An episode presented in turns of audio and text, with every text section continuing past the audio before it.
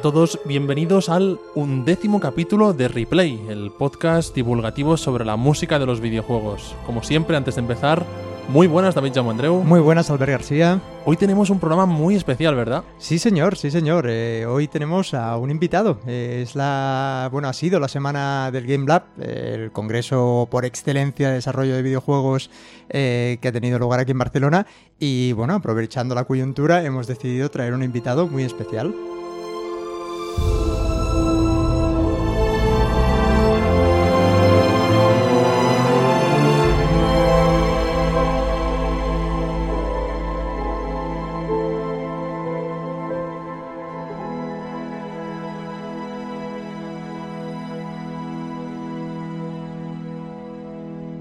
Que además es quien nos escogió el tema misterioso la semana pasada, así que vamos a dejarle él que nos lo presente. ¿Qué estamos escuchando? Bueno, pues esto que os he traído eh, es eh, el tema de introducción de Gears of War 3, que realmente lo busqué porque sé que es algo muy conocido, sé que es una música muy conocida, pero precisamente este tema tiene, digamos, el main theme de Gears of War un poco maquillado.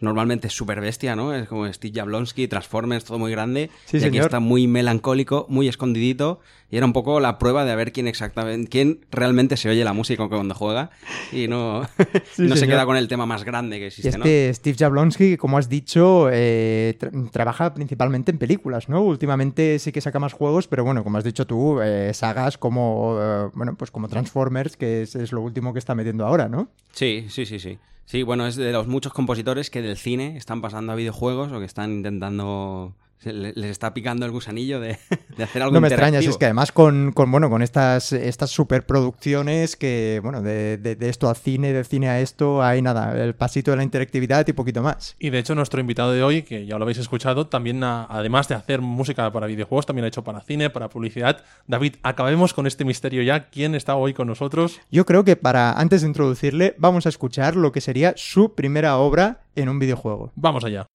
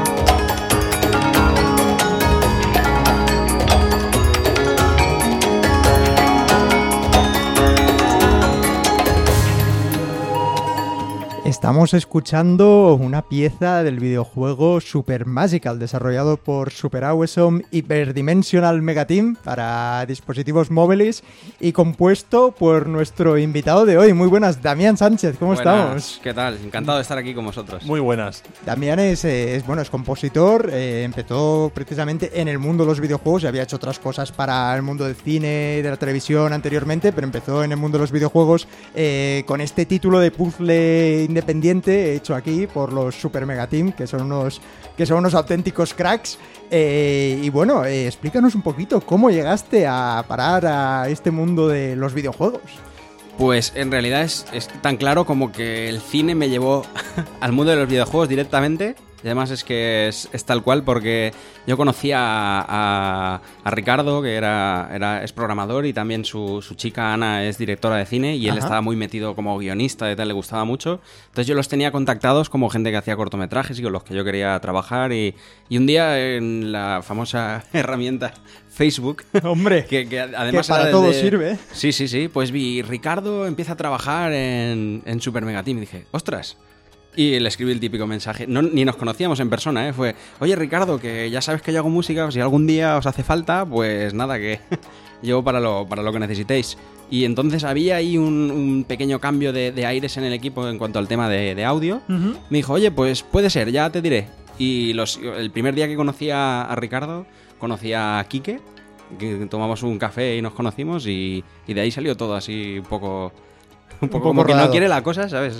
De hecho, comentaba antes con Damián que el- el, eh, cuando yo le conocí, de hecho, eh, fue en, durante un congreso en 2011, 2012 creo que Por fue, ahí, ¿eh? En Valencia, que justo eh, durante aquel congreso firmasteis el, el contrato de, digamos, de publishing para, para este para este Super Magical, que para que los que no hayáis jugado sería una, es una especie de, de juego de puzzle eh, con una mecánica similar a Puzzle Bobble eh, en horizontal, pero eh, bueno, con unos personajes, una historia, unos, unas mecánicas bastante distintas, ¿no? Y la verdad es que fue todo un hit, ¿no? Para ser la, la primera banda sonora realmente...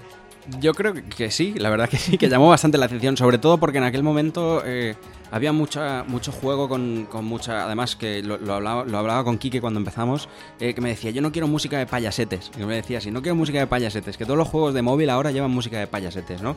Dijimos, vamos a hacer algo serio. Y algo serio fue que dijimos, va, pues ya que estamos, hacemos algo grande.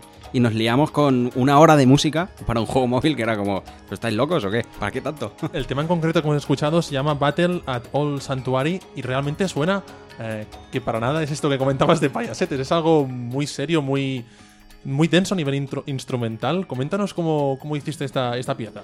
Pues esto fue lo primero que hice yo para videojuegos y salió de una demo previa, porque hice una, una especie de, de- como, como buena empresa de videojuegos, haces tu, tu, tu Tu reel, propuesta ¿no? y haces Sí. tu reel y haces tu... Hice una pequeña demo, me pasaron un, un pequeño gameplay de un minutito y le puse una música y la respuesta de, de Ricardo Carretero, Carretero, que era el designer, fue, bueno, la música está bien, pero aquí que llamar no les gusta nada, habrá que ir por otro lado. Y fue como...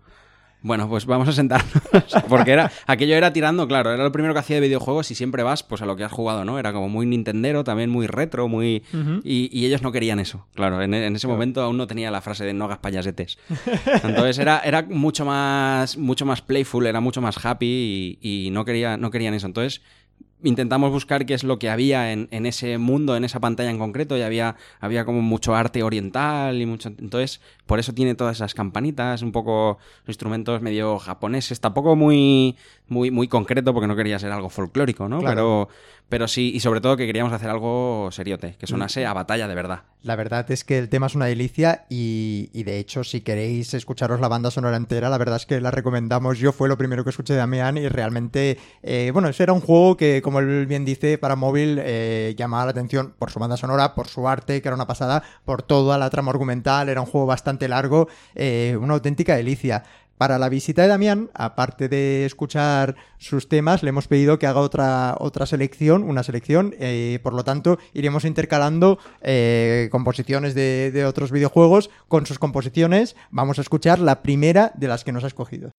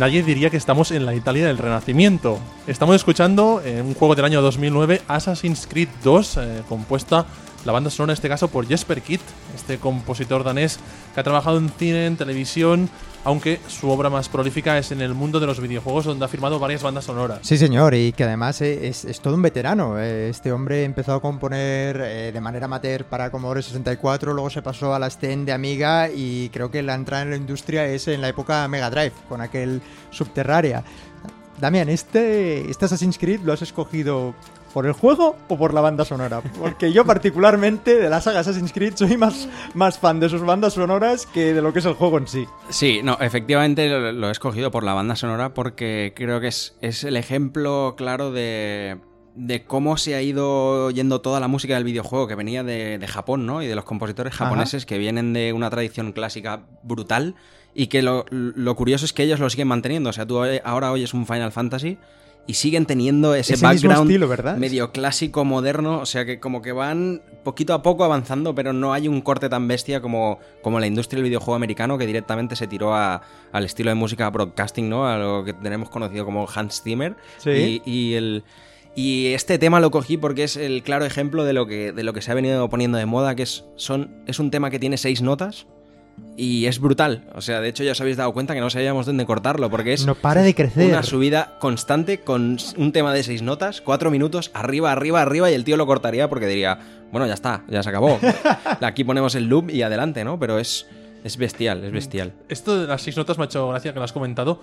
Casi podría ser, no lo es, pero casi como música minimalista, ¿no? Pocas notas, pero en el fondo vas ahí Viene siendo del, Porque no sé en qué punto y quién se dio cuenta, pero para mí Zimmer es un gran maestro en eso y creo que vamos a hablar muchas... Lo voy a nombrar muchas veces porque... Estará muy bien, estará muy bien. Porque él se dio cuenta que para... En el cine se usa mucho la, reutilización de temas, el adaptar un tema, ahora suena aquí, ahora suena allá, pero ahora diferente. Y yo creo que el tío llegó a la conclusión de que cuanto más simple fuese ese tema, más fácil, más fácil era para él. Y bueno, hay ejemplos en Batman, en, El Caballero Oscuro, que son tres notas y tú estás viendo la película y está saliendo lo que sea, una pradera, le pones una pradera y el tío suelta las tres notas y sabes que viene Batman.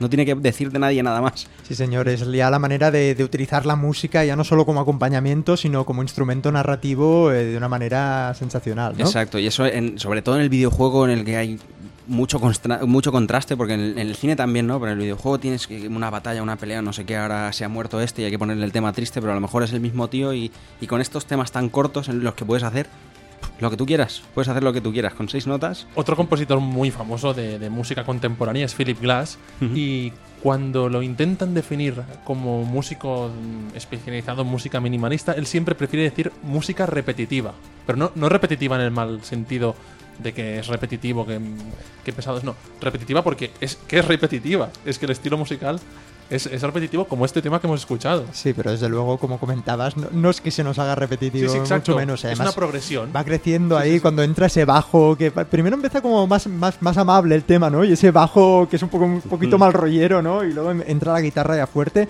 Bueno, eh, al principio del programa hemos escuchado la primera obra que sería de Damián. Hoy vamos, ahora a continuación, perdón, vamos a escuchar una de las últimas.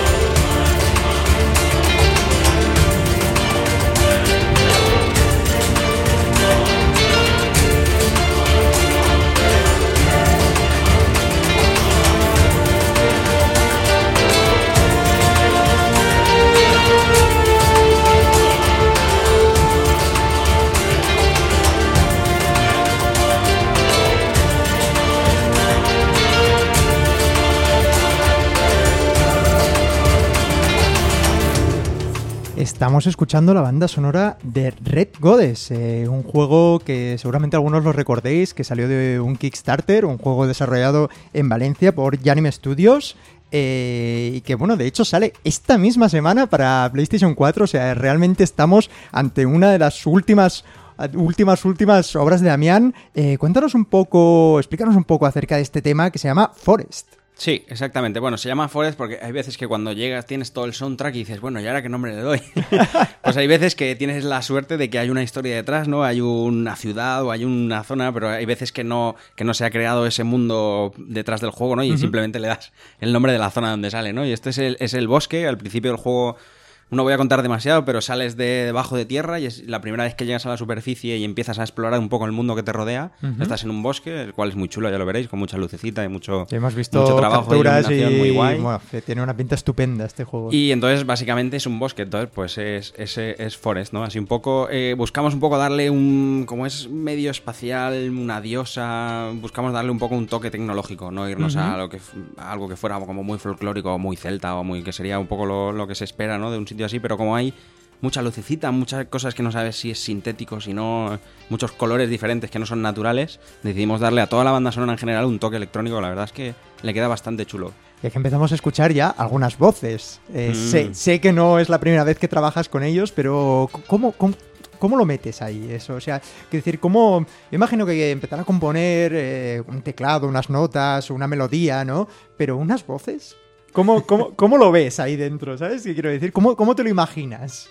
Bueno, en realidad el, el tema de las voces es porque muchas veces la gente te pide, es que quiero que esto sea más épico, ¿no? Y, y- y como estamos acostumbrados, como ya hemos comentado antes, al cine, pues en el cine cuando la cosa va muy mal es cuando se meten los coros y las cosas bestias, ¿no? Desde John Williams en Star Wars ya se venía haciendo esto. O sea, bus- Entonces, buscando, digamos, ya el, el tema, el, el punto de ¿no? Claro, De- es cuando. Porque este tema estaba. Estaba ya en. Ya estaba muy arriba, ¿no? Ya Ajá. habíamos llegado a un punto en el que es que aquí necesitamos un poco más. Porque también tengo que decir que este tema. En este juego tenemos eh, la música montada por capas, entonces digamos que eh, el soundtrack recoge todas las capas que ocurren en el juego, pero esto no es, o sea, digamos que esta intensidad musical tan épica, podríamos decir, Ajá. tan bestia, solo ocurre en zonas mm, muy determinadas del juego Ah. donde estás en un combate.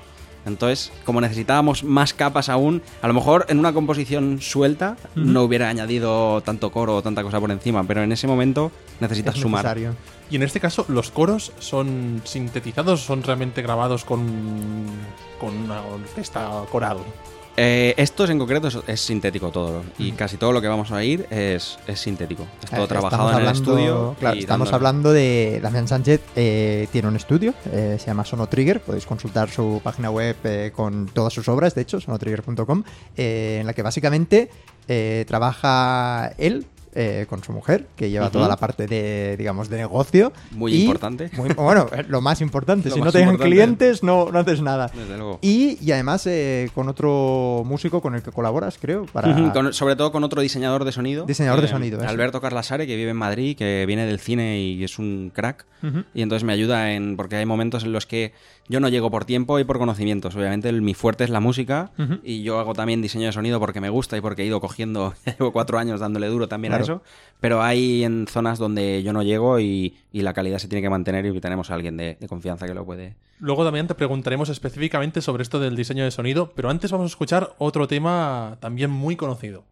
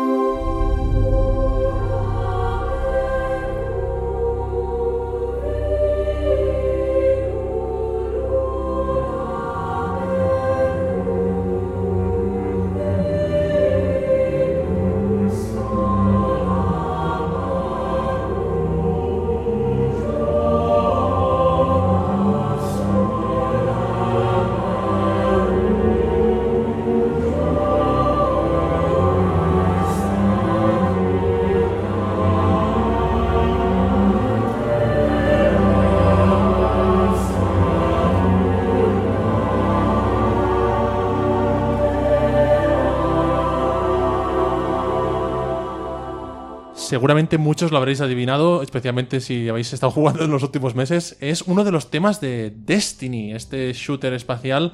En concreto se, trata del Excerpt from the Hope, y los compositores que trabajaron en este videojuego de Bungie fueron Michael Salvatori, Paul Johnson, Martin O'Donnell y en parte también Paul McCartney. Sí, señor. Eh, O'Donnell, eh, hablamos de él ya en el programa de introducciones, eh, cuando escuchamos la pedazo de introducción de, de Halo 3 que que nos encanta y, de hecho, bueno, se, se, comenta que, bueno, McCartney tuvo una colaboración curiosa en, este juego, eh, colaboró con, con O'Donnell, de hecho, bastante cercanamente, eh, bueno, se iban enviando ideas, eh, melodías y cosas que iban componiendo y por tanto, bueno, pues se supone que, se supone, digamos, nunca sabemos hasta qué punto, pero se supone que, que hay una, bueno, pues una, una, parte bastante importante de McCartney a la hora de conceptualizar al menos esta banda sonora.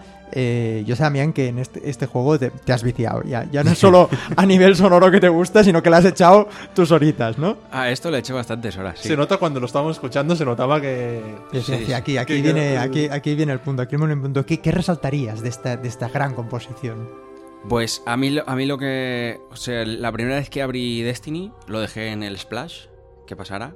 Iba sonando música una detrás de otra, porque además es el típico juego que, la, que que, se sabe que a lo mejor el jugador va a entrar, va a estar esperando o va a decidir en qué momento se une al clan o a lo que sea. Y entonces hay como siete versiones del menú.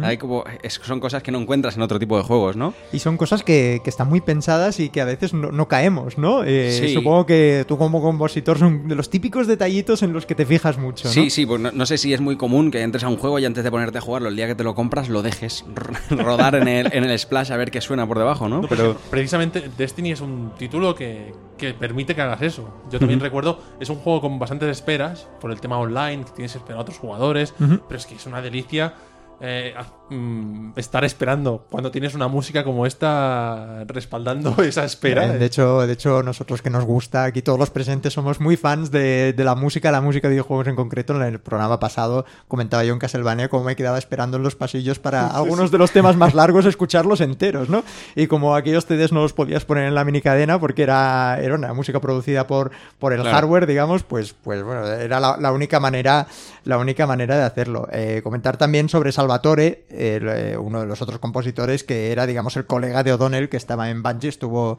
estuvo con él todo este, todo este tiempo y, bueno, eh, compuso muchas de las bandas sonoras de Halo, también las hizo mano a mano con él. ¿Os parece, ¿Qué os parece si escuchamos un, tema ahora de, de, Damián? Uno de un juego que todavía no ha salido. o sea, aquí tenemos una primicia y nos encanta.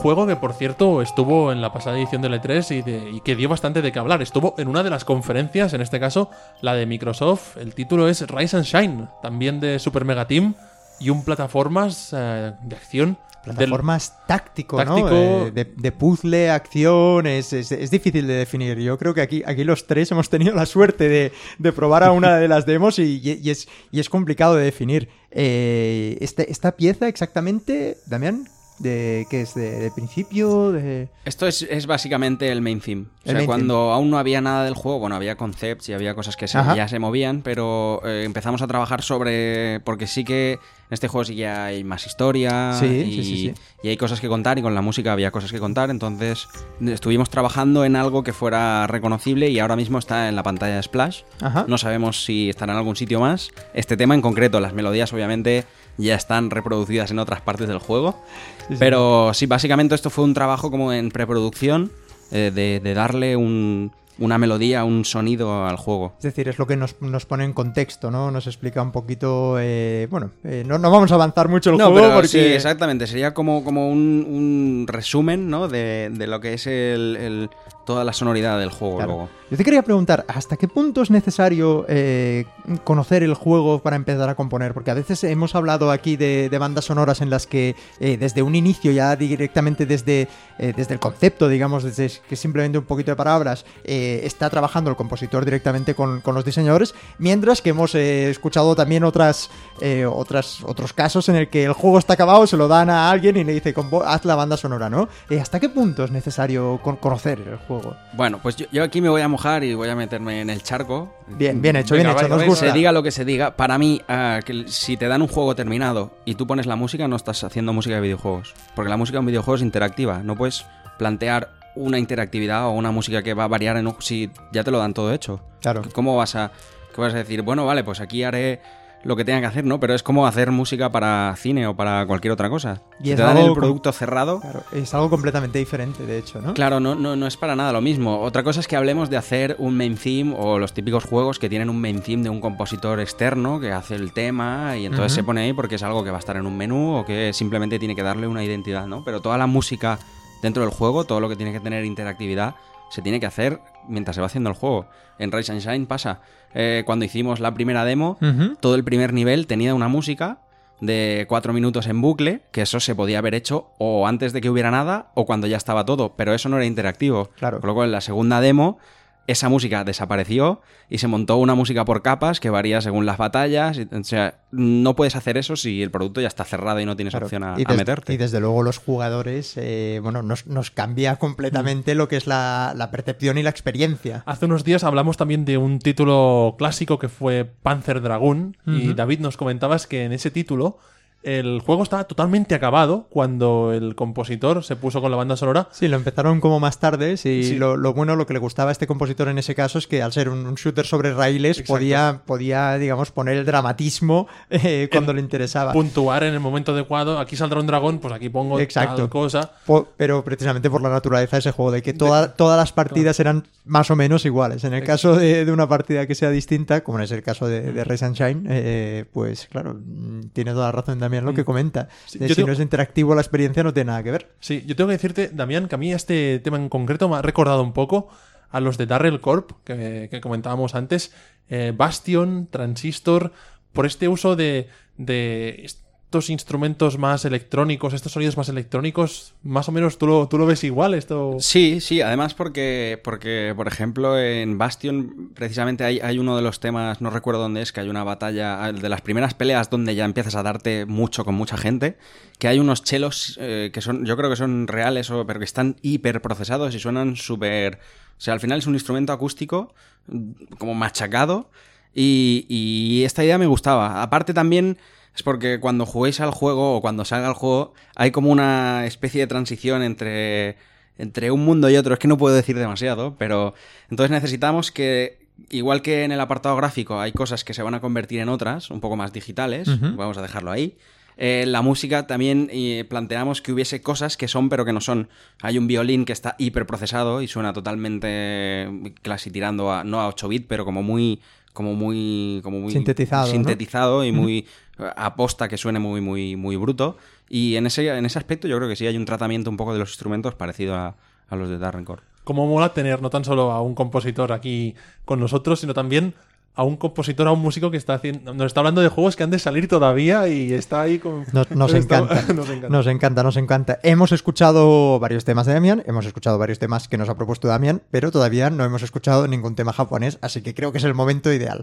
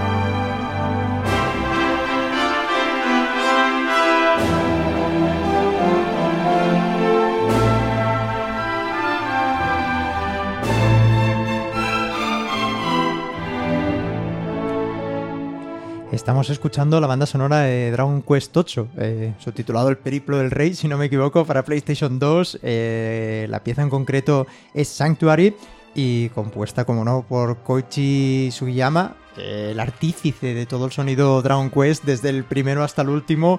De hecho, ahora que escuchamos estas, como estas trompetas, eh, es, es un sonido muy, muy, muy Dragon Quest, ¿no? Desde, desde Sí, ese sí. compás del principio que siempre suena igual, ¿verdad? Sí, sí, yo creo que es también la importancia de mantener al compositor, si hay una saga o una idea, ¿no? Mantener en la medida de lo posible, salvo que lo decidas tirarlo del estudio, ¿no? Pero si puede ser mantenerlo durante toda la saga, porque eso genera, igual que intentas mantener a los artistas o al tipo, es, es imprescindible. Sí, sí, uno- una identidad total. Este, este compositor además que es muy mayor ya. eh, empezó, bueno, él, él antes de entrar en la industria de- del videojuego era, era ya componía especialmente para animes. Y, es gracioso como, como entra a trabajar con, con Enix, ¿no? Según lo que he leído, el, el tipo pues era fan de un juego de shogi, que es el ajedrez japonés, ¿no? Eh, y les escribió pues como una carta ahí escrita a mano, pues diciéndoles eh, pues que les gustaba mucho el juego, preguntándoles cualquier cosa. Los del estudio Enix, eh, entonces que eran pequeñitos, lo fliparon un poco, para, para decirlo de alguna manera, y se pusieron en contacto con él, muy contentos, y bueno, pues le propusieron a, a ver si podían colaborar a nivel de composición, y creo que su segunda obra ya fue Dragon Quest, y de ahí hasta, hasta la última. Casi nada. De hecho, compositores como Nobuo Uematsu, compositor de Final Fantasy, de, muchos juegos de Squaresoft y, y después, bueno, de. Ahora no recuerdo el nombre del estudio en el cual está con Sakaguchi ahora. Nobuo Uematsu, que ha sonado muchísimo en replay. No hace falta decir más sobre le- eso, ya conocemos. Lo cita como una de sus influencias. Y Nobuo Uematsu es ya un veterano en esto de la composición musical para videojuegos.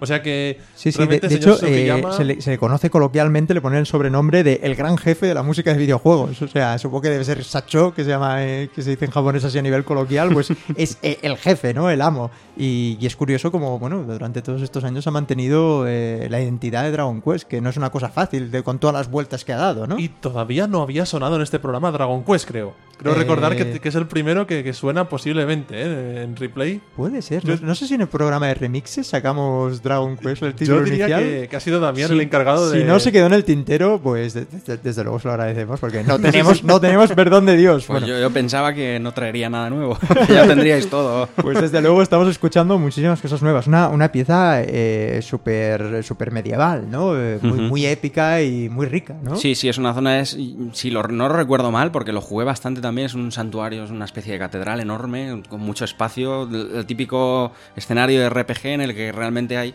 está todo en la estructura, pero no, no hay demasiadas cosas allí, ¿no? Entonces entras, toda la luz, aquello enorme y las trompetas sonando, y es como, wow. Es como gran, Me- es otro de los ¿no? sitios donde te quedas parado y dices que cuando, cuando llegue el bucle de la música ya sigo, sí, eso.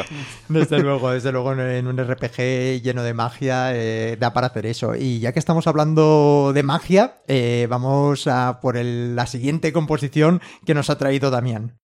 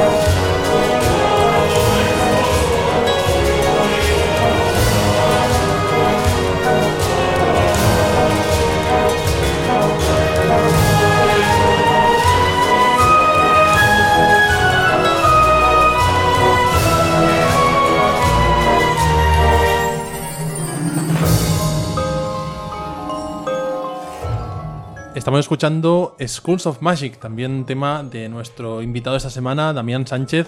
En este caso un juego de Cody Games y del cual Damián, además de encargarse de la banda sonora del juego, también de un tema que ha salido antes, que es el diseño de sonido. ¿Qué, es el diseño de sonido? ¿Qué se entiende por, este concepto? Bueno, el diseño de sonido es básicamente todo lo que suena que no es música y no es voz.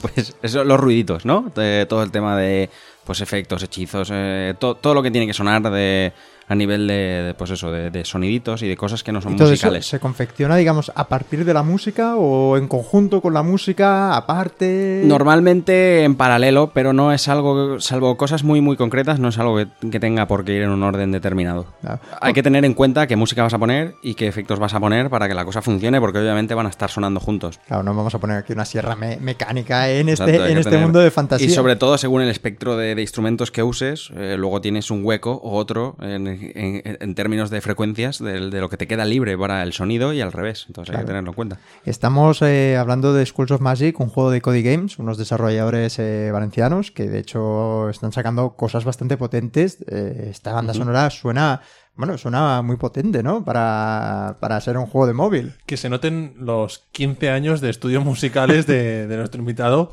que me comentabas que hiciste piano, percusión, composición también. Sí. Eh, Bueno, es, eh, es una pieza con muchos instrumentos, quizá aquí la importancia, ¿no? De también, de- no tan solo de, de controlar todos los ah, programas informáticos de sonido, sino también saber música, saber composición. Sí, es, es una pieza prácticamente al 99% orquestal, porque bueno, orquestal digamos eh, en sentido clásico, porque luego hay guitarras y hay cosas un poco más étnicas, más celtas, pero lo que es toda la introducción y toda la parte del tema es, es totalmente orquestal. Y bueno, en realidad para, para que hacer que esto suene así, hay que tener una serie de ideas. Hombre, me imagino. ya no porque ya no por porque las tenga yo, sino toda la gente que estudia composición las tiene, ¿no? A nivel de orquestación, a nivel de balance de instrumentos, a nivel de no sirve ponerte a tocar en un teclado y, lo sueltas todo, no consigues que las cosas suenen. Porque para mí esto es de la. Lo he traído porque es, es todo mock-up, es todo falso, es todo librerías, pero suena muy bestial. Yo cuando lo estaba oyendo ahora digo. Ostras, pues a esto le saqué jugo. Claro, suena fantástico. De hecho, antes, eh, antes de empezar el programa estábamos hablando un poquito y comentábamos que, que bueno, de hecho, eh, se suele grabar poco en directo, digamos. En el mundo de los videojuegos hay algunas, algunos temas que se graban pues con una orquesta o con, eh, con bueno, pues, pues, con un trío de música, un cuarteto, etcétera. Pero, pero después, bueno, por limitaciones no solo de presupuesto, sino también de tiempo, ¿no? al final tienes que, que, bueno, pues tirar eso de, de libre etcétera, etcétera. Eh, bueno, ya que estamos hablando de mundos de magia, eh, ¿qué os parece si vamos a escuchar otra de las piezas que nos ha propuesto Damián para hoy?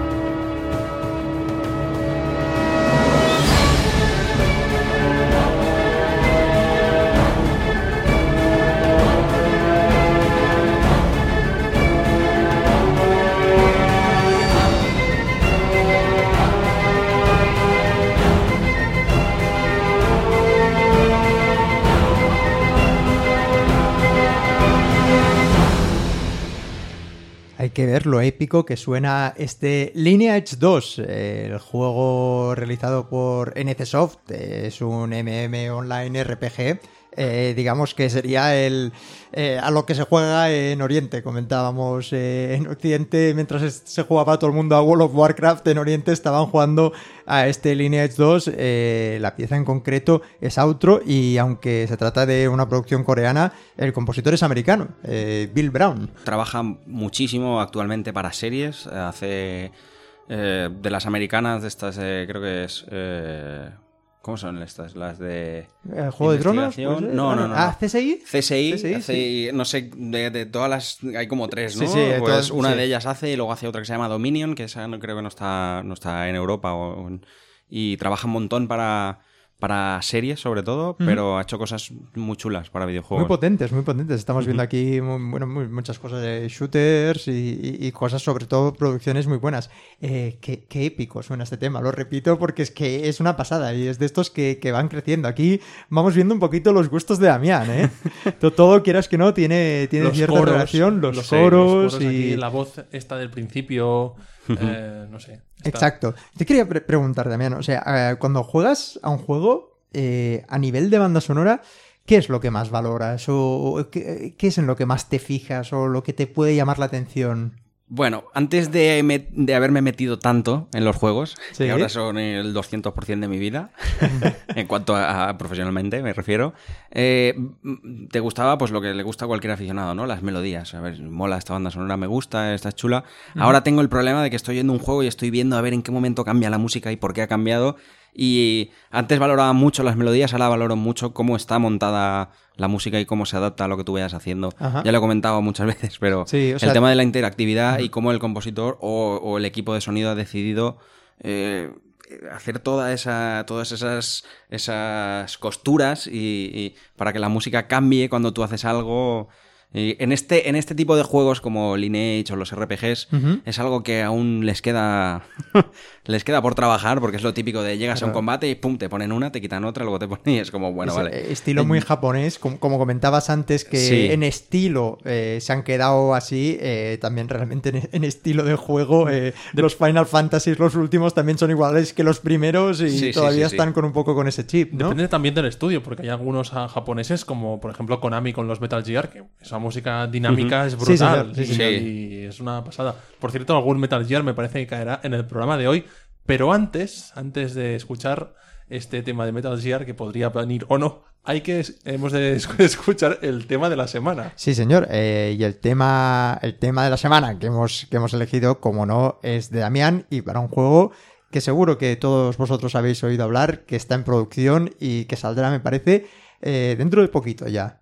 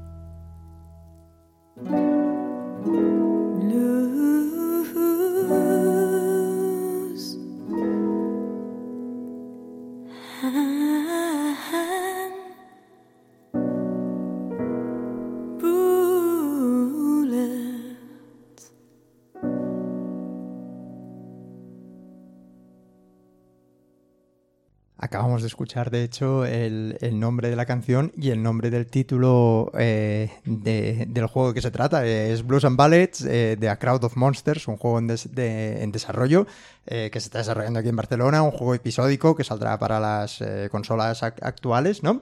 Y que, y que, de hecho, para ponerlo un poquito en contexto, eh, narra la vida de, de Elliot Ness, eh, una vez Al Capone está encerrado y, y bueno, creo que de hecho el propio Al Capone le, eh, le propone un negocio, un business, algo así. eh, creo que es de su hija, que ha desaparecido, etcétera, etcétera.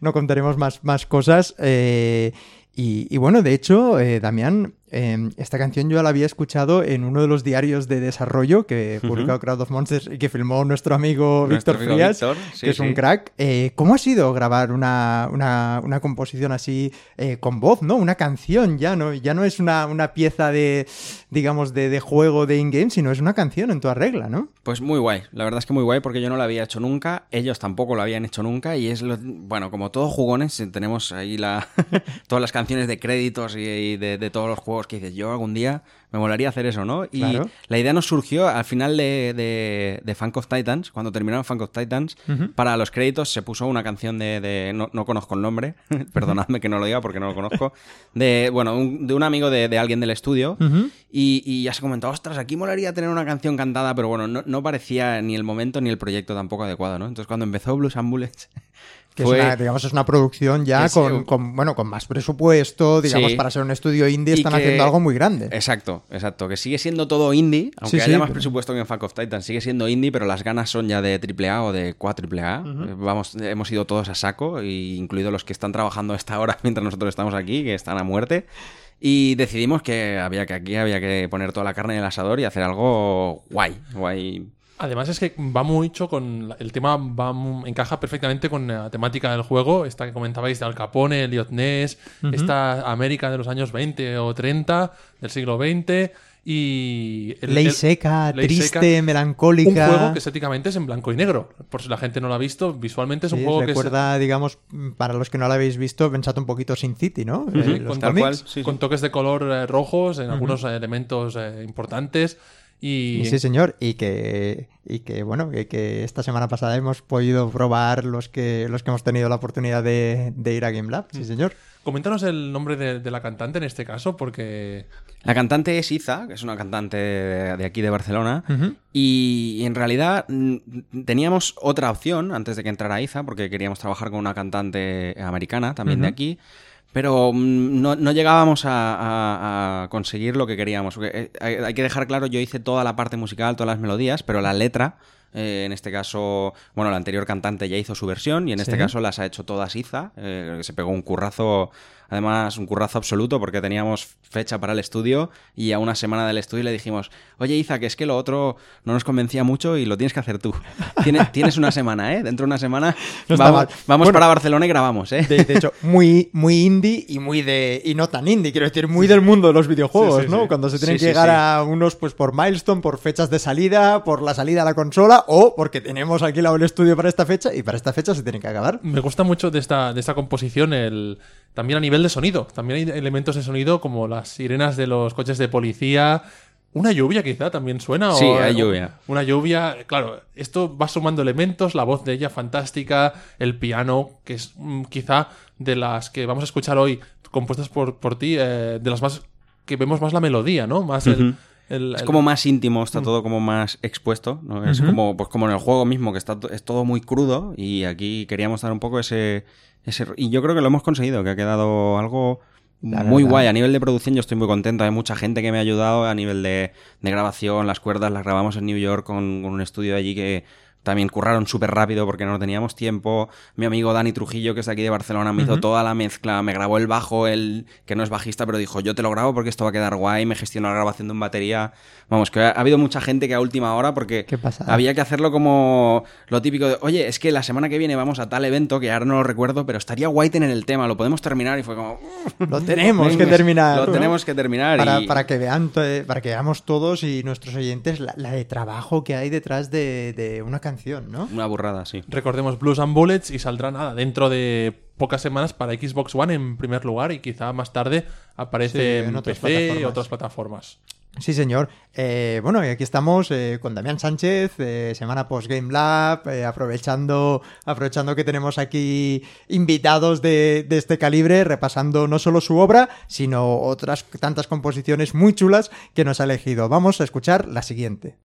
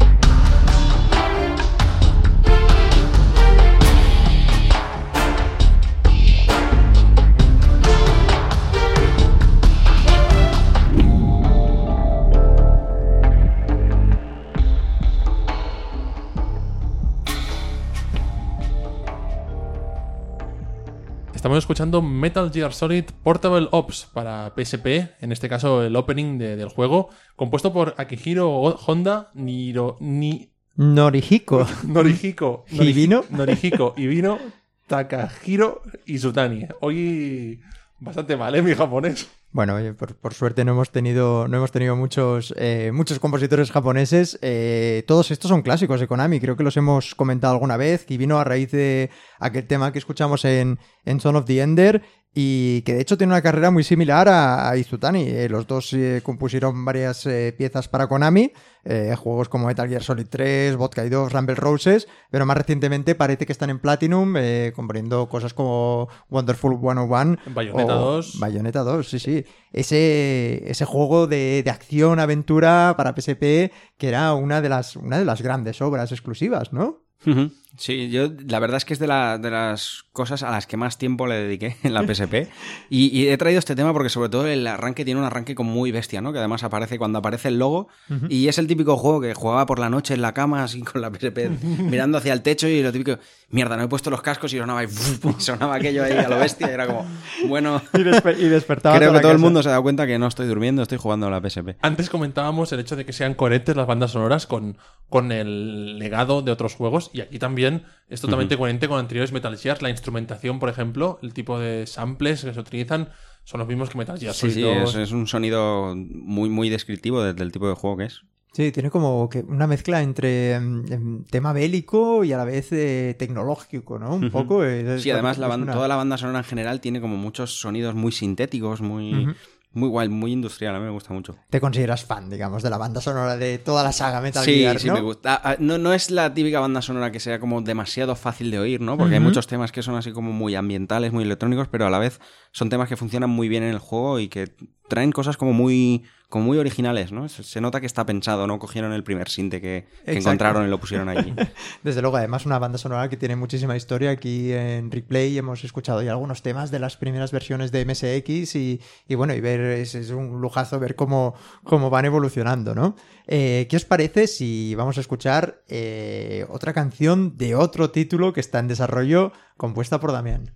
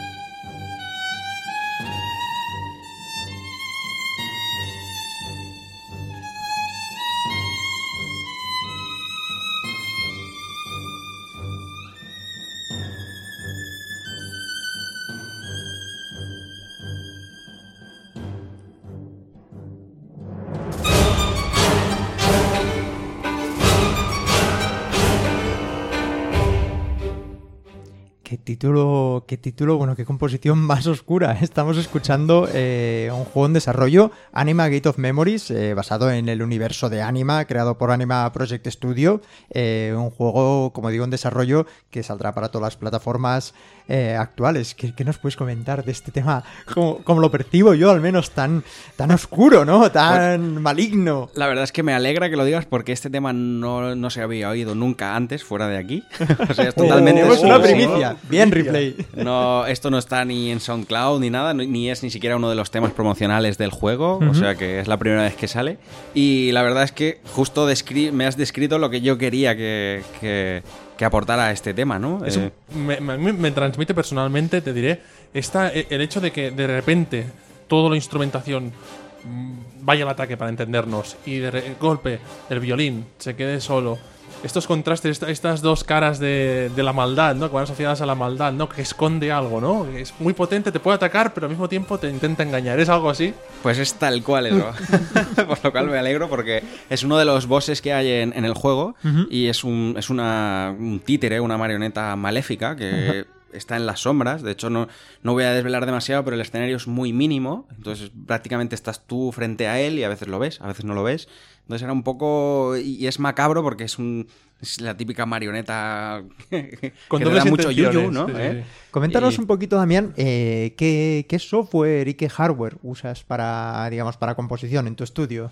Así un poquito por encima, para conocer las, bueno, las herramientas, ¿no? Mm, Vale, pues principalmente para, para lo que es la composición o, o generar eh, el diseño de sonido y todo eso, para lo que es crear eh, el material sonoro, eh, trabajo con Mac, trabajo con Cubase como secuenciador para, para hacer la música, trabajo con un montón de librerías orquestales. En este caso, por ejemplo, el tema, el violín se hizo al principio con, con librería, pero esta versión, que es la versión final, está grabado con un violín real, con una, una, una chica rusa que nos graba online, que lo hace fantásticamente. No, me, me encanta, me encanta oír estas cosas, ¿no? Que vivan las nuevas tecnologías. Gracias a eso, Sí, pues sí. te puedes poner en contacto con alguien de, de ahí y oye, ¿por qué no? ¿no? Sí, sí, además es una compositora que, que yo conocí en, en Valencia y que hace, ya hace cosas para, para. Pero además, aparte de ser compositora, es una violinista brutal y además es súper fácil. Le manda las partituras y en dos días lo tiene grabado en su estudio de casa. Y bueno, básicamente eso, eso para, para el tema de creación musical. Y luego tengo otro equipo que ya es, es un PC donde tengo los motores de desarrollo, tengo Unity, tengo Unreal, donde ya hago toda la implementación, donde tengo los prototipos de los juegos y Claro. donde, donde voy, donde hago, digamos, la parte técnica, ¿no? Meter el sonido, testear y. Algo así. totalmente básico cuando, cuando estás haciendo un videojuego, ¿no? Exacto, y que además ha de salir en muchas plataformas, porque saldrá en PC, saldrá en Xbox One, en PlayStation 4, en Wii U, que no es habitual ver ese tipo de juegos en la consola de Nintendo. ¿Hace ilusión sacar un juego en, una- en en alguna consola que tú seas fan? No- ahora te he mirado y he dicho Wii U, a lo mejor le gusta la Wii U, pero no, no sé. Yo, creo, yo creo que Damián es más de PS4, pero bueno. Pues es la única que no tengo. Eh, no, todavía. Lo decía, porque lo- no tengo Lo hueco. decía por el Destiny, pero vaya, creo que lo. No, lo he jugado en One. Lo he jugado en. One, sí. Sí, la Era una o la- la otra, pero vaya. Tenía que decir, exacto. No tenía hueco en el estante. En el estante tengo montadas así por este orden. Tengo la Wii U, la One, la Play 3 y la 360, porque hasta que han anunciado la retrocompatibilidad tenía, Tenía muchas que estar, cosas. tenía- yo también la tengo a la debajo de la tele, sí señor. Entonces, bueno, estoy negociando ahí con, con mi mujer a ver cuál de todas podemos retirar para meter una Play 4. Pero bueno, eh, sí, sí que hace ilusión. La verdad que sí que hace ilusión sacar cosas en, en máquinas que tienes en casa. Es como, qué guay. si, si los juegos fueran en caja, aún sería como más friki, ¿no? Pero bueno. todavía, todavía sería mejor. Pero bueno, ya llegará, ya Bueno, llegará. o no, estamos en otra época ya, todo viene, todo viene digital. pero estas son las cosas que hacen ilusión. Ya, estas, bueno. son, estas son las cosas que hacen Nos ilusión. hacemos un backup Ahora los que un- hacemos eso, nosotros en Undercoders también cuando sacamos el primer juego para Nintendo de DS, de, hecho fue DSi, ya no, ya no fue cartucho y yo siempre pensaba, ostras, sacado un Mm, juego para una plataforma Nintendo, ¿no? Sí, sí. El- el- la meta de, de cuando, de cuando, bueno, de cuando jugabas a la Game Boy decías, yo quiero sacar un juego de eso, pero siempre te queda la espinita clavada de, ostras, hubiese molado más en cartucho. Cartucho. En fin, ya que estamos hablando de Nintendo DS, aprovechando la coyuntura, vamos a escuchar una de las composiciones que nos ha seleccionado Damián, que es precisamente para esta videoconsola.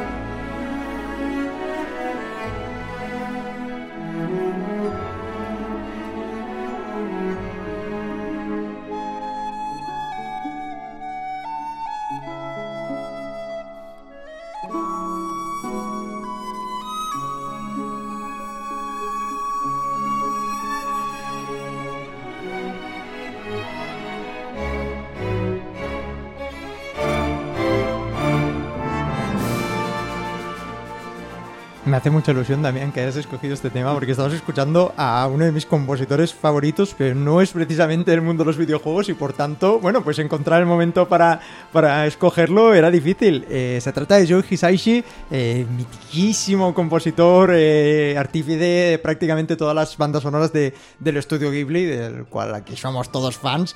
Eh, el juego en concreto, eh, ya, lo habréis, eh, bueno, ya lo sabréis, se trata de Nino Kuni, que salió primero para Nintendo DS y después de, para PlayStation 3. Hablábamos con Albert, antes me preguntaba, ¿pero cuál de las dos versiones es? Y es que las dos versiones utilizan la misma banda sonora, porque, eh, bueno, él, de hecho se encargó de la mitad de la banda sonora, la otra mitad se la atribuye a otro compositor nombrado Rei Kondo, del cual eh, no puedo decir nada porque la verdad es que no le conozco personalmente, y la banda sonora entera está grabada eh, en directo por la Orquesta Filarmónica de Tokio. Por tanto, eh, tan- tanto eso, es- quiero decir, es la misma para los dos. De hecho, se ve que para poderla encabir en, eh, en el juego de, de DS tuvieron que utilizar un, un cartucho de 4, de 4 gigas, que creo que era el, el más grande que, que se podía hacer para la máquina. Y quizá por eso no llegó nunca aquí. Por el cartucho, lo especial que era este cartucho, que no llegó a salir este juego en, a, en a Occidente. nivel, a nivel de ventas, yo no entiendo por qué, pero en Japón este juego no funcionó bien en DS. Y es curioso porque aquí, pues eh, tampoco no es un título que haya salido mucho. Creo que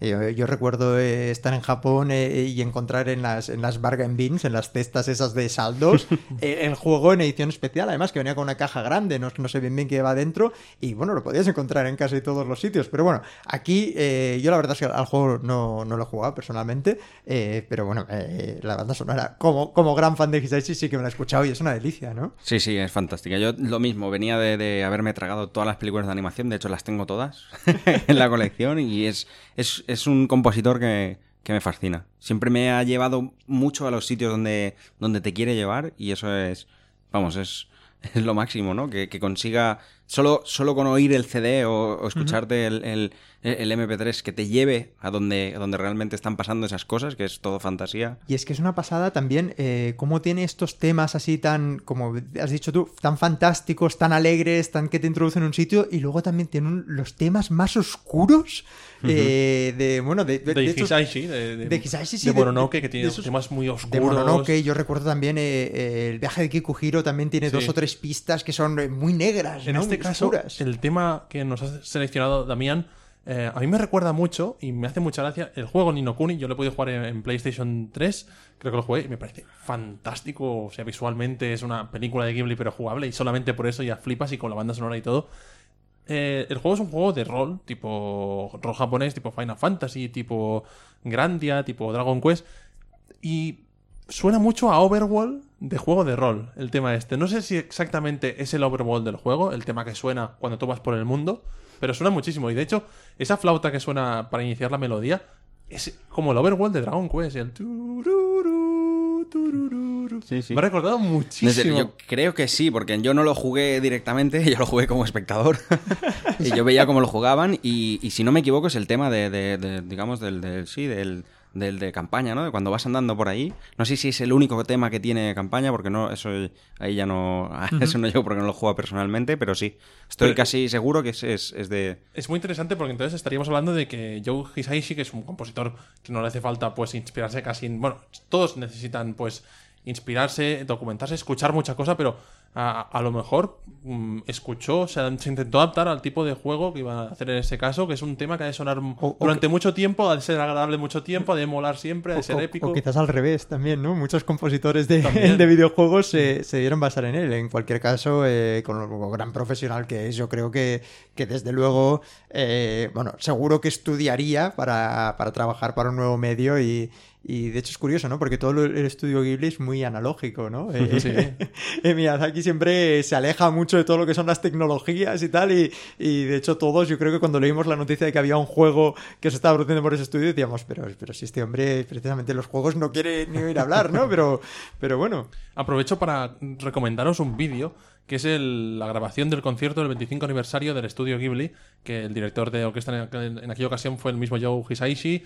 Y es brutal, lo encontráis en YouTube. De hecho, el otro día estaba yo buscando por ahí músicas y salió concierto en íntegro a 1080p En plan, ¿alguien, la, alguien la ha puesto aquí, no, no A sé. mí me gusta especialmente ese concierto, el momento que se pone él solo al teclado tocando Sí. Summer. Oh, ese es, me- bueno, Mm. me encanta. O Porco Rosso también lo hace el solo en el teclado, eh, bueno, en el piano que, que- que le ha montado allí. Y, o, o con Totoro, que eso ya se convierte en la cabose final, el, el fin del mundo, con, con mil músicos eh, cantando. Bueno, Una increíble. auténtica pasada. Cuéntanos, Damián, aparte de Joe Hisaishi, que eres fan, ¿qué otros compositores eh, citarías igual de como influyentes o, o incluso ya no solo compositores, que estamos hablando mucho de, de música, de, de films, de videojuegos, etcétera, sino grupos de música? Bueno, es que en realidad no, no tengo un, un influyente así muy... O sea, yo me fijo en cosas que me llaman la atención o gente que está aportando cosas nuevas y, y me voy quedando con, con lo que me... O sea, no, no tengo un... Bueno, en este caso, por ejemplo, Yoji Hisaishi, pues que es que prácticamente todo lo que él ha escrito me gusta, ¿no? O, o como comentábamos antes, Zimmer, a lo mejor no tanto, no tanto de todo lo que ha escrito, pero casi todo lo que hace me gusta. Mm, no sé, hay compositores, cada, es como todo, según el proyecto y según la situación de- en el que, en, Tam- a lo mejor personal o en- Exacto, también según lo que has escuchado últimamente o lo que has descubierto últimamente. Claro, ¿no? normalmente a mí me, me- me voy un poco guiando por las cosas que he tenido, o sea, experiencias musicales que he recibido recientemente cuando me pongo a crear. No es, no es, mm, quiero hacer música de esto, voy a escucharme a este tío en concreto, ¿no? Es un poco, vale, ¿esto a qué me recuerda? ¿Qué experiencias he tenido yo musicales que me recuerden a esto que voy a hacer? Y entonces voy, voy sacando de la memoria todo lo que Sí, tengo. sí. En el caso de Zimmer, que comentabas ahora, a mí me da la sensación que este compositor lleva muchos años eh, trabajando, más de 20 años, que hace un par de décadas sus composiciones quizá están menos bien vistas que hoy en día. Hoy en día ha firmado bandas sonoras como la de Interestelar, por ejemplo, o mm, bueno, un montón de bandas sonoras de Christopher Nolan también. Y me da la sensación, no sé si tú tienes la misma sensación, de que hoy en día está como más reivindicado este compositor que no hace unos años. Es un poco complicado el tema porque hay, hay mucha gente que lo que, que- que no le gusta, que lo que lo raja, no sé por qué, por, por lo tildan de demasiado comercial. También ha habido épocas en las que ha estado haciendo muchísimas películas y muchas películas que tenían como demasiadas cosas que ver entre unas y otras, ¿no? Eh, si tú te pones seguidas la banda sonora de Sherlock Holmes y luego te pones Rango, hay muchas cosas, hay muchas ideas. Claro. que- bueno, es el mismo, quiero decir, al final es todo suyo, ¿no? y, y hay mucha gente que, que lo ha criticado, pero es un tío que yo creo que ahora en el paso del, del tiempo, él ya... Entiendo que él ha hecho ya todo lo que quería hacer en el cine, ¿no? En cuanto a lo que hay que hacer pues para ganarse el, el puesto que tiene. Claro. Y ahora mm, yo creo que se dedica a, a pasárselo bien, ¿no? Entonces llega Superman y pone tres, siete baterías juntas y llega Interestelar y dice, nos vamos con la orquesta, que graben cosas y luego ya veremos qué hacemos con esto.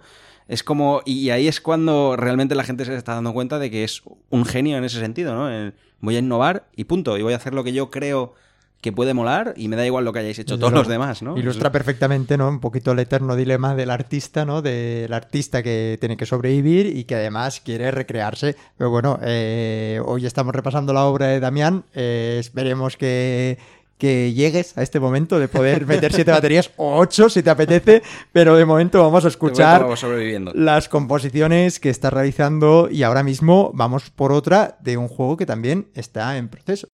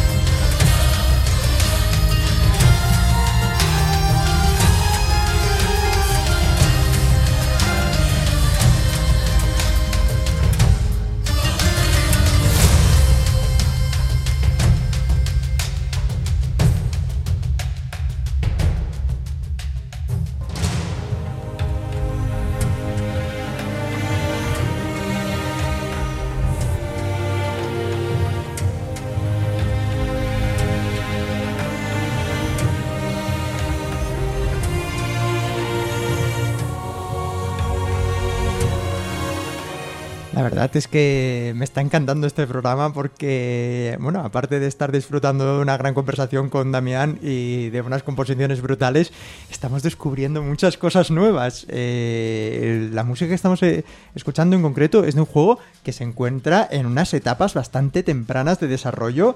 Eh, es un juego de Arewax Software, si no me equivoco, y bueno, de, de hecho hasta el título es provisional, ¿no? Esto sí que es un tema misterioso de la semana, ¿eh? prácticamente. Exacto. Este no lo adivina, vamos. Nadie, nadie. Casi ni Damián, ¿no? Es tan misterioso que yo creo que lleva tan poco tiempo que igual alguno del estudio no, no, aún no lo identifica, no lo ha escuchado demasiado. podríamos, estaríamos hablando un poquito de, bueno, como el, mismo tipo de composición un poco que, que Rise and Shine, ¿no? Que lo, lo que estarías preparándose el, el tema, ¿no? De- Básico- bueno, esto realmente es porque este juego es un juego por turnos, de estrategia por turnos, basado en, en razas de fantasía. Entonces, cada raza tiene como un campo de batalla propio, ¿no? Digamos como que juegan en casa. Sí. Y entonces cada, cada facción tiene su tema propio, que es el que oyes cuando peleas contra ellos o con ellos, si los controlas tú. Eso es como en el Super Soccer cuando ibas a jugar contra Alemania, ¿no? Y salía la música de Alemania. Exacto, ¿no? Pues un poco así. Entonces, esto, esta es la facción Solari, que son como una especie de elfos de la luz, así todo muy, muy, muy guay, muy místico. Sí. Entonces, este es el tema específico suyo, no es el main theme del juego,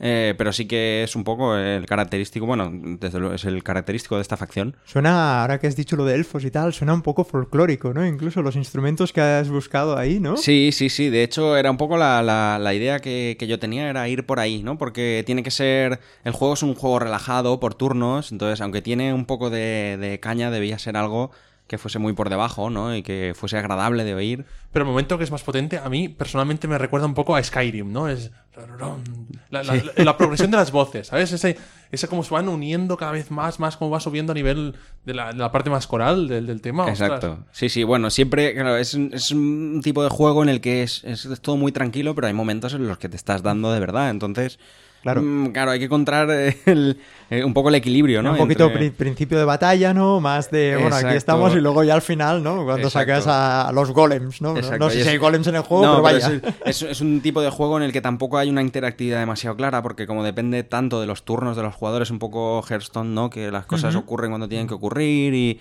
entonces necesitas como, precisamente como en ese juego, un fondo que esté ahí y, Y que, y que también tengas como repuntes de ánimo, ¿no? En plan, Exacto, venga, ¿eh? que estés aquí. pensando y de repente vengan los coros y digas, ya sé lo que voy a hacer. Exacto, sabemos lo importante, de hecho, que es la música, no solo en los juegos, sino en nuestra vida, ¿no? Eh, Sabes, a veces cuando vas al gimnasio y estás reventado y ¡pam! y sal- saca la canción cañera del momento y venga, y sigues corriendo, ¿no? Y dices, ostras, no sé de dónde he sacado esta energía, pero, pero es así. Es sí, la sí, música, señor. ¿no?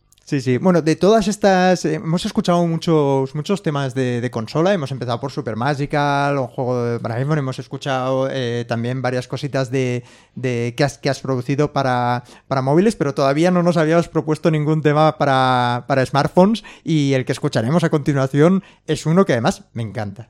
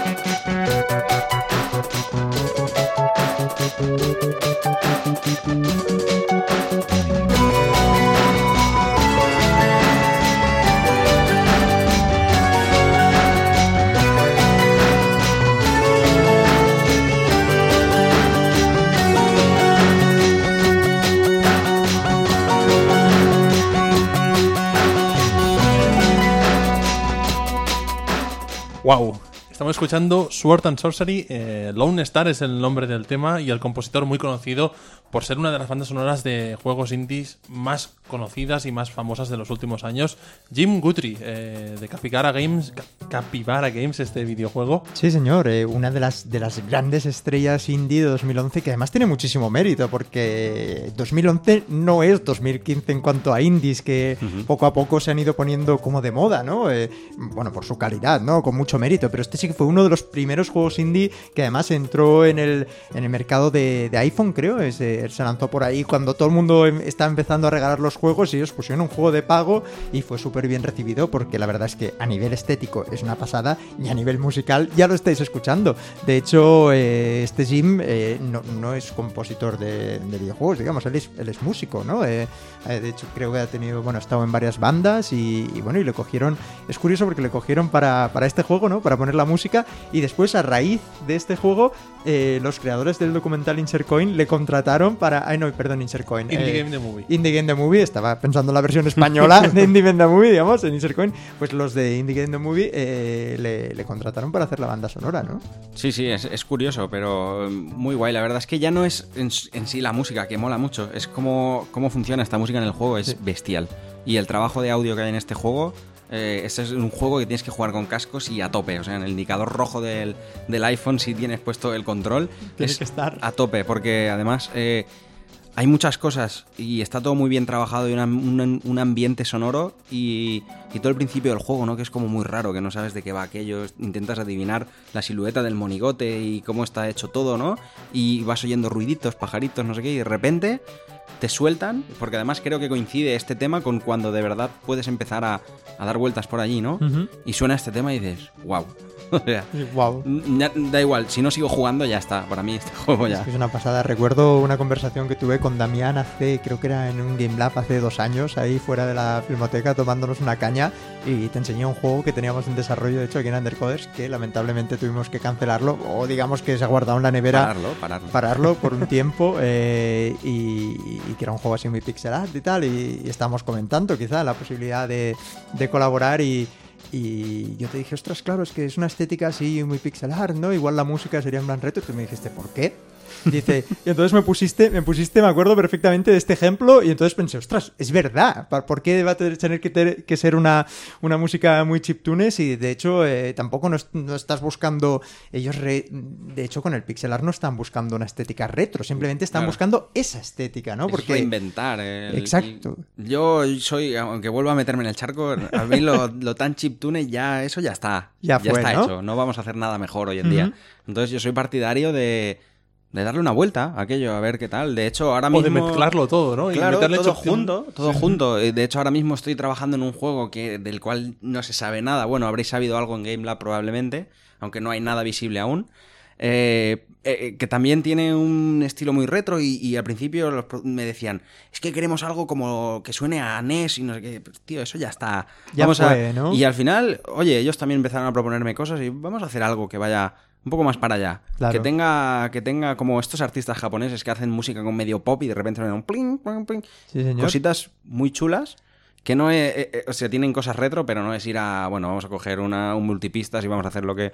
De hecho, aquí Ya en- está hecho, ¿no? En Eso. replay, no sé si fue en el primero o el segundo programa eh, que cogimos un, un tema de Beat Trip, Beat Trip Runner o Beat Trip, alguno de, los alguno de los y eran eso, era una composición súper moderna, pero que el compositor, que ahora mismo no recuerdo el nombre, había usado eh, sonidos eh, de máquinas antiguas, pero los había remezclado de, Claro. como no, pues con todas las herramientas que tenía y bueno, pues con bueno, con toda la tecnología nueva. Eh, comentar que la banda sonora de este de este juego se publicó en vinilo. Una auténtica delicia además para, para los amantes de la música, ¿no? Además es una de esas bandas sonoras que es súper variada. Cada tema es muy distinto del otro y... Pero sin dejar de tener su, su coherencia entre los diferentes Sí, temas. sí, es fantástico. Y a mí lo del vinilo me pareció algo que es- debería haber sido el primer... Porque si escuchas la banda sonora, hay muchos esfuerzos en hacer que eso suene a vinilo. Y porque hay mucho trabajo detrás de... Si, lo, si oyes son pistas que están guarreadas por abajo, hay mucho grano. Eso está puesto a posta porque es digital, es totalmente limpio. Y cuando salió en vinilo dije, eso es. Así es como. Tal cual. Fantástico. Así es como el. Como igual, igual de así hecho las, las limpiaron, ¿no? así es- y luego las metieron Así en el es como. Jim quería que sonara esto. Y así Qué es bueno. como debería haber salido al principio, porque e- es la idea, que suene así. Qué bueno, qué Ahora bueno. vuelve un poco el vinilo, a los videojuegos, a la música de videojuegos, con el lanzamiento de este sello discográfico que se llama Data Disc, Sí. que han sacado de momento dos discos. Bueno, aún no están a la venta, pero están en fase de producción, que son la banda sonora de Strips of Rage y también la de Shenmue. La de Shenmue, sí. Que aquí los dos las hemos comprado. Las tenemos, las tenemos reservadas. Es curioso como, como bueno, en medio del vinilo eh, parecería algo muy novedoso. De hecho, sacar una banda sonora de un videojuego en vinilo. No, no, y lo es para el mundo occidental, entre comillas, y para estos tiempos que corren. Pero de hecho, en Japón era el pan de cada día los vinilos pequeñitos, porque no había muchas pistas, ¿no? Pero todos los juegos de Namco, los primeros, eh, están las ediciones en, en, perdón, en discos de esos, de esos cortitos con, con todos los sonidos. Bueno, ¿qué os parece si vamos por otro, otro juego, otra composición de Damián? Vamos allá.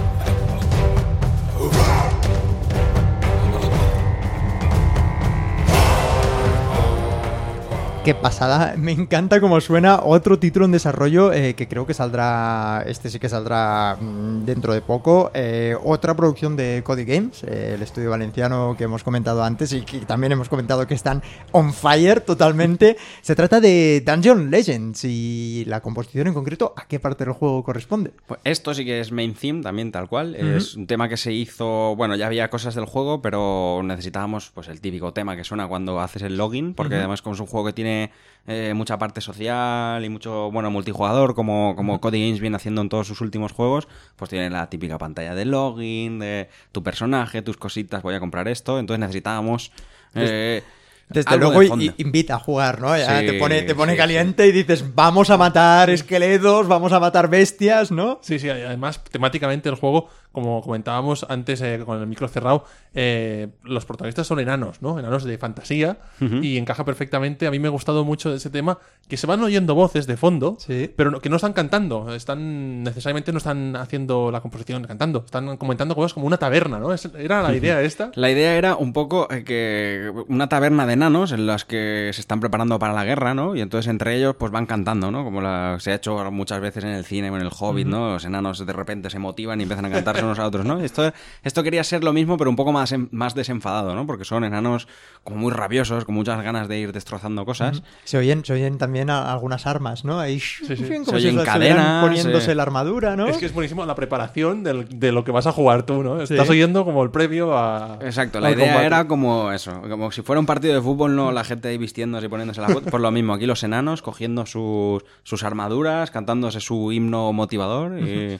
Pues parece una tontería, pero, o sea, el, el tema encaja en el argumento del, del juego perfectamente. Aunque parezca un tema de menú, pocas veces he visto yo un tema de menú que te explique algo, ¿no? Que te, que te- Sí, sí, más allá de ser te- un tema bonito, tal. Te contextualiza Sí, sí. totalmente lo que va a ser la partida siguiente. Oye, Damián, y te voy a hacer la típica, la típica pregunta de un compositor, de un creador en general. ¿Tú tienes miedo a la hoja vacía? No demasiado. ¿No? A mí las hojas vacías me molan. Bien. Me molan porque es la oportunidad de empezar algo. Y sobre todo, eh, como suelo llevar muchos proyectos a la vez, ¿no? Llega un momento en el que ya- empiezas a estar cansado de uno porque quieres terminar, porque llevas mucho tiempo y de repente viene uno y te dice, oye, que vamos a empezar un proyecto nuevo. Así. Y empiezas a frotarte las manos y dices, voy a sacar la hoja vacía. No, me, me mola porque, porque yo me lo tomo como siempre intento que sea, aunque hablábamos lo que hablábamos antes de la supervivencia, yo aún estoy en la fase de supervivencia, porque todo llega, o espero que llegue, ¿no? Pero de momento Hombre, desde luego una fase de supervivencia, Damián, pero la verdad es que eh, muy prolífica. Estamos hablando de 2012, eh, empezaste, digamos, en este mundo y habías hecho bastantes otras cosas, pero empezaste en el, mu- en el mundo de la, de la composición de videojuegos con Super Magical y desde entonces, bueno, nosotros hemos repasado unas cuantas, pero también has hecho otra- otras cuantas Sí, cosas, lo, ¿no? lo Hay tengo más que ir contado a- porque además hace poco me lo han preguntado en otra entrevista Ah, pues y sí. llevamos como 15 o 16 juegos en Es una pasada, años es una pasada. Y además, Intentando eh, dar siempre el máximo. No, no, no, además es lo que iba a comentar. Quiero decir, eh, habrán obras que hayan ido mejor, obras que hayan ido peor, pero en general estamos hablando de títulos eh, que desde, en el mundo del desarrollo independiente se han, se han oído mucho, se han oído mucho. Solo hay que escuchar este episodio de replay para que hemos hecho un breve repaso para que veáis el, el nivel. Desde 2012, eh, bueno, todos han sido temazos. o sea que- Exacto, un gran nivelón. ¿Qué os parece si vamos a por la última pieza que nos ha seleccionado Damián?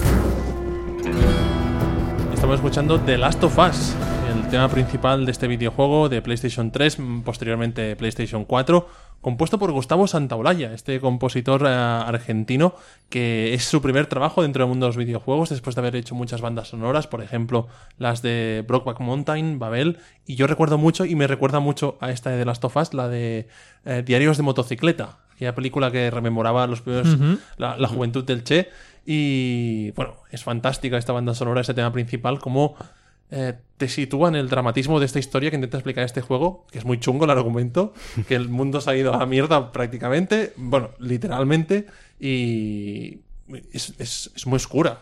esta pieza. Sí, desde luego es la, la típica música que dices, es que sí, tiene que ser esa la música de este juego, ¿no? Es la que no toca. podría ser otra cosa, no, no, no queda ninguna duda de que esto es lo que tendría. Y que estamos otra vez ante, ante una de esas eh, piezas que, bueno, eh, él, este compositor es, es conocido del rollo por, por el minimalismo y estamos otra vez ante unas notas que van sonando todo el rato y, y bueno, y, y cómo va, cómo las va llenando, ¿no? Para hacer un tema, pues como mucho más complejo. Mm. Me gusta mucho, de, de- en este caso, Last of Us, toda la banda sonora, no tan solo este tema, el uso de instrumentos o, o de elementos que pueden hacer un sonido especial, que aquí se nota en, lo- en, especie de pasos. No deja de ser un juego en el cual los protagonistas es un viaje. Eh, van caminando la mayoría del tiempo a, a pie, ¿no? Y se oyen esos pasos. Y durante el juego se oyen instrumentos, bueno, más que instrumentos, ¿cómo le podríamos llamar? Como elementos de sonido Sí, esto en, re- en realidad son, son ruidos. Yo he visto Ruidos. muchas cosas de, de Gustavo y le gusta mucho con, por ejemplo, él creo que es principalmente guitarrista con la guitarra, hacer muchos, muchos ruidos, muchas cosas que no están generadas artificialmente. Son cosas que salen de, de la acústica. Le gusta mucho trabajar el instrumento acústico, pero intentar darle una vuelta, ¿no? A ver qué, qué más sonidos puede hacer una guitarra, ¿no? Y trabajarlos para, para que suene así, porque hay muchas cosas que dices, esto no tengo muy claro.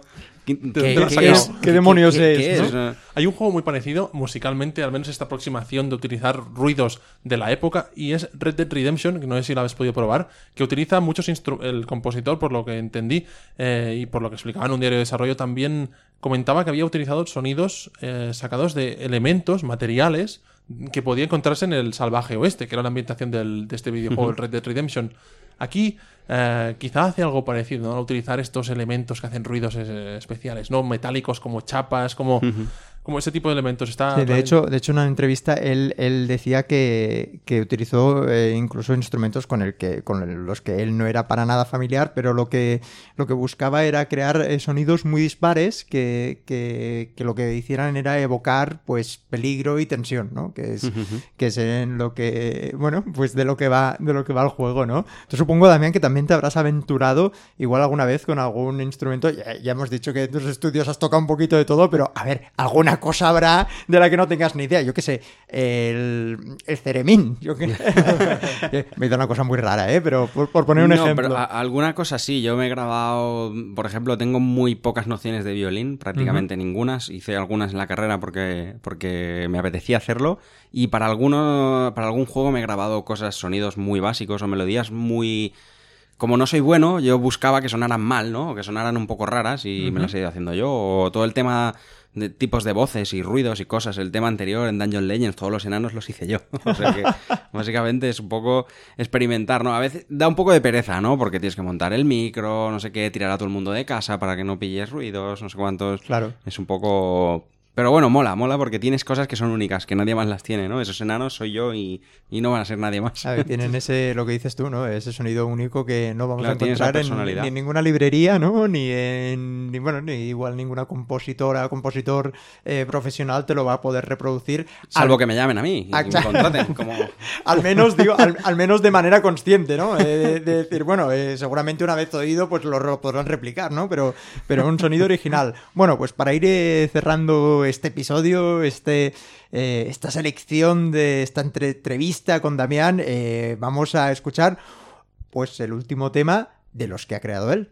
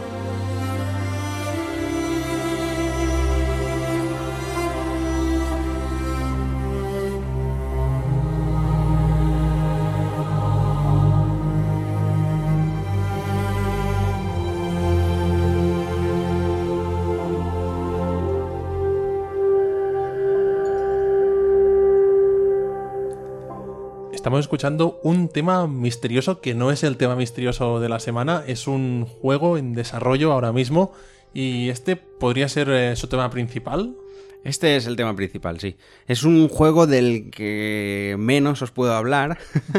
Digamos Pero- que aquí, aquí, eh, to- todos los digamos todos los creadores de los otros juegos en desarrollo han dado su permiso para, pa- para poderlo escuchar aquí en replay. Eh, este también tiene permiso, pero sí Exacto, este, que no se este puede tiene, desvelar. tiene permiso, pero con sus limitaciones. ¿Qué Bueno. sería de un programa de videojuegos sin tener cosas censuradas? Que de las que no se puede hablar aún, ¿no? Entonces es, es un Tactics futuro, de- del futuro. Se nota bastante en la música. Eso Sí, no es señor, nada sí, que yo esté, que yo Ocultando. esté ocultando. Eh, que está, está siendo desarrollado por Winco Games, que está aquí en Barcelona también. Ujú, una empresa una startup. Una empresa muy joven, eh, bueno, muy joven como empresa, porque la gente que está currando tienen, tienen Sí, más sí. años en la espalda que... Entre otros hay antiguos compañeros de, de viaje, ¿no? También. Sí, sí, sí, sí, de hecho, bueno, claro, todo, todo está relacionado. Exacto. Y nada, es un proyecto muy, muy chulo, muy chulo, en el que, con el que tengo muchas ganas de, de continuar, porque hemos hecho una primera fase para ver qué tal y está todo el mundo muy contento y la música está quedando también realmente guay, es algo que no había hecho tampoco. Mm, Muy bien, lo he traído porque tenía ganas de, de- de ponerlo, porque estoy especialmente orgulloso de este tema, que tampoco es ni el más especial ni el más espectacular, pero... No, pero aquí tenemos el componente de actualidad que también nos gusta tener en Exacto. replay. Un programa lleno de primicias. Sí, lleno de señor. primicias Prácticamente de, todo. de temas que, Sí, que- señor.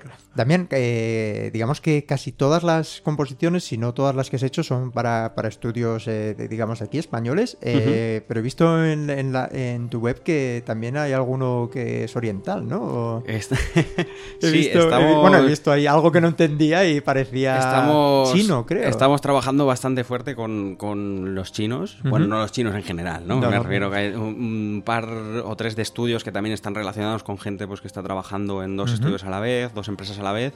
Y estamos haciendo cosas bastante serias para ellos en el terreno móvil. Por desgracia, en la web tampoco hay demasiada información porque ni siquiera nosotros la tenemos porque es como muy inaccesible todo, ¿no? Eh, Claro, te dicen el nombre del juego y te lo dicen occidentalizado, pero no existe porque no va a llegar aquí. Entonces, hasta que encuentras, te les pides realmente que te pasen el nombre en chino para hacer el enlace y luego hay problemas de la web no funciona fuera de China y todo este tipo de cosas.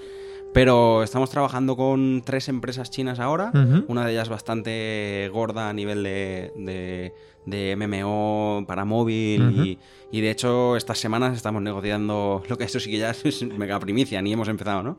Estamos negociando cosas con, con una de estas empresas para hacer una, La una verdad banda es sonora que- bastante seria. El, el mercado chino es una pasada. Aquí no nos llega eh, prácticamente nada ¿no? de lo que están jugando ahí. y tienen un mercado brutalmente grande y sobre todo ahora están empezando a tener unos valores de producción Sí, fantásticos. los niveles de calidad, bueno, por la parte que yo puedo ver, porque eh, desgraciadamente los juegos luego no llego, porque siempre que me pasan algún juego, pues claro, tengo que darme de alta en un servidor chino, bueno, siempre hay algún problema técnico que no me sí. deja jugar al juego en sí, pero todos los gameplays, todos los vídeos que tengo, vamos, el nivel gráfico es brutal, brutal, para estar hablando de, de que son juegos que van en móvil y que no, no es como aquí que trabajamos para Apple o para cosas, máquinas que sabemos que es potente. Su mercado es para que vaya en casi todo, a saber qué marcas, eh, ¿sabes? Están soportando y que existen. Es, Y es no como so- muy bestia. Y no solo una, una máquina, sino que aquí, aquí tenemos la, la, eh, la- la App Store, ¿no? Y Google Play, pero ahí tienen eh, tropecientas mil App Store pira- piratas, tal y como las perdimos nosotros, Sí, sí. Pero, pero con unos volúmenes de negocio eh, que muchas veces superan a, a esto, ¿no? Yo tengo un, amigo en China que intentamos hacer un business juntos y, oye, yo te localizo las aplicaciones y tal, y entonces yo le tenía que pasar los juegos antes de sacarlos para que él se pusiera en contacto con las App Stores alternativas, porque si no era lanzarlo en esto y al día siguiente estaba ahí sin nuestra publicidad y con la publicidad del listo que lo había puesto ahí, ¿no? Entonces, la verdad es que es un mercado eh, totalmente totalmente diferente y culturalmente debe ser eh, no debe ser fácil trabajar con ellos. Es complicado. Es compl- a, nivel de comunicación y todo es difícil. Aparte del inglés que hablan, que, que nosotros nos quejamos de nosotros mismos, pero cuesta, cuesta entenderse. Claro, todo, toda la documentación, todo el y todo el tema de traspaso de archivos y todo, tienen que hacer como muchas. mm, Tienen que buscar muchas puertas alternativas para mandarte cosas y Claro. temas de Dropbox, YouTube, todas estas cosas que lo tienen bastante capado. A nivel de comunicación es como que hay, Isla, como- ¿eh? hay una nube entre ellos y nosotros, pero Por lo que cuentas, es bastante más de lo que la gente podría pensar. no, ¿eh? es- Esto del Dropbox y tal. es bastante No, no. complicado. De hecho, hay muchas veces que lo típico que, que, bueno, no los conoces, acabas de empezar a trabajar con ellos, pides, eh, no sé, firmarme el documento o, o el budget este que os mando, aprobármelo de alguna forma y te mandan un cuño con todo en chino allí y dices, bueno, esto igual es el cuño de la empresa o igual... Yo qué sé, el tío ha pillado el culo de un, de un vaso y me lo ha estampado aquí y ya está, ya ¿no? está. La verdad es que- O los justificantes de transferencias que nos mandan a veces es un papel a mano. Y de, esto me lo ha dado el banco y dices, ¿en serio? Pero bueno, eh, luego todo llega Luego a su funciona, término ¿no? y... Y además eh, lo bueno es que aparte de todas las diferencias culturales, la música es lenguaje universal, así que igual hay muchos problemas al principio para ponerse de acuerdo para saber eh, hacia qué hacia qué lado vas, pero al final el Sí, producto el, final el problema es un poco el problema de comunicación, de, de decir, vale, estamos los dos hablando de lo mismo y vamos a hacer esto. Pero una vez está claro, trabajar con ellos es súper fácil a nivel de todo, de todo. Genial, pues ya para ir despidiendo este replay número 11, eh, centrado, digamos, en la obra de Damián Sánchez que nos ha acom- ha acompañado aquí en motivo de la visita a Barcelona de Game Lab y que nos ha hecho mucha ilusión repasar no solo sus temas, sino otros que, le han gustado, que le han influenciado, que le han impactado. Eh, podéis encontrar toda la información de, la obra de Damián en su página web, en la de su estudio, eh, sonotrigger con dos gs.com. Y cuéntanos, eh, ¿también eh, hay disponibles, están disponibles tus bandas sonoras en iTunes o, o en SoundCloud o a través de algún En, sitio donde se puedan adquirir? Bandcamp, en Bandcamp están prácticamente todas porque es más fácil distribuirlas a través de ahí. En iTunes hay que pagar una- un tipo de, de- de canon y de suscripciones a través de otras empresas para subir, bueno, como, como muchas otras cosas. En iTunes había, había cosas hasta antes de hasta antes de GameLab. Eh, pero ahora hemos hecho un poco limpieza porque había muchas cosas que nos parecía con, con perspectiva a lo que queremos enseñar a partir de ahora. Había que retirar algunas cosas de, de, digamos, de- del comercio ¿no? para, para renovar también nuestra imagen porque vamos con tantas cosas y avanzando tanto que, bueno, inevitablemente hay cosas que se van quedando que- obsoletas y hay que sacarlas de ahí. Pero bueno, en Bandcamp está todo desde Super Magical, o sea que... Fantástico. Habrá que podemos de- recuperarlo a partir de ahí. Bueno, y hasta aquí este, este programa. Esperamos que hayáis disfrutado eh, escuchándolo tanto como nosotros también aquí, conociendo a Damián y estos temas que nos ha traído, como hemos podido escuchar. Como siempre, sabéis que podéis poneros en contacto con nosotros a través de nuestra página web, podcastreplay.com, nuestro Twitter, podcastreplay. También tenemos un correo electrónico que es podcastreplay.hotmail.com. Porque, porque nos va los retros, somos fans de los retro. Pero ¿os Exactamente. llegan, nos llegan los correos. Nos llegan, nos llegan, nos llegan, los contestamos, eh, voy a decir todos, pero igual algunos se nos ha colado, pero solemos contestarlos todos. Eh, de nuevo os animamos a que nos enviéis eh, temas, Sugerencias. sugerencias, y, y comentarios también que queráis que, bueno, que le hagamos llegar a Damián o, o, bueno, o podéis poneros en contacto con él, eh, bueno, pues a través de los canales que, que hemos dicho, a través de su web. Como siempre, eh, ahora después de despedirnos os dejaremos con el tema misterioso que abrirá el siguiente programa. Así que nada más, muchísimas gracias, Damián, por, A Damián, vosotros. por estar aquí. Ha sido un placer. Y el nuestro por habernos visitado. Hasta la próxima. Adiós.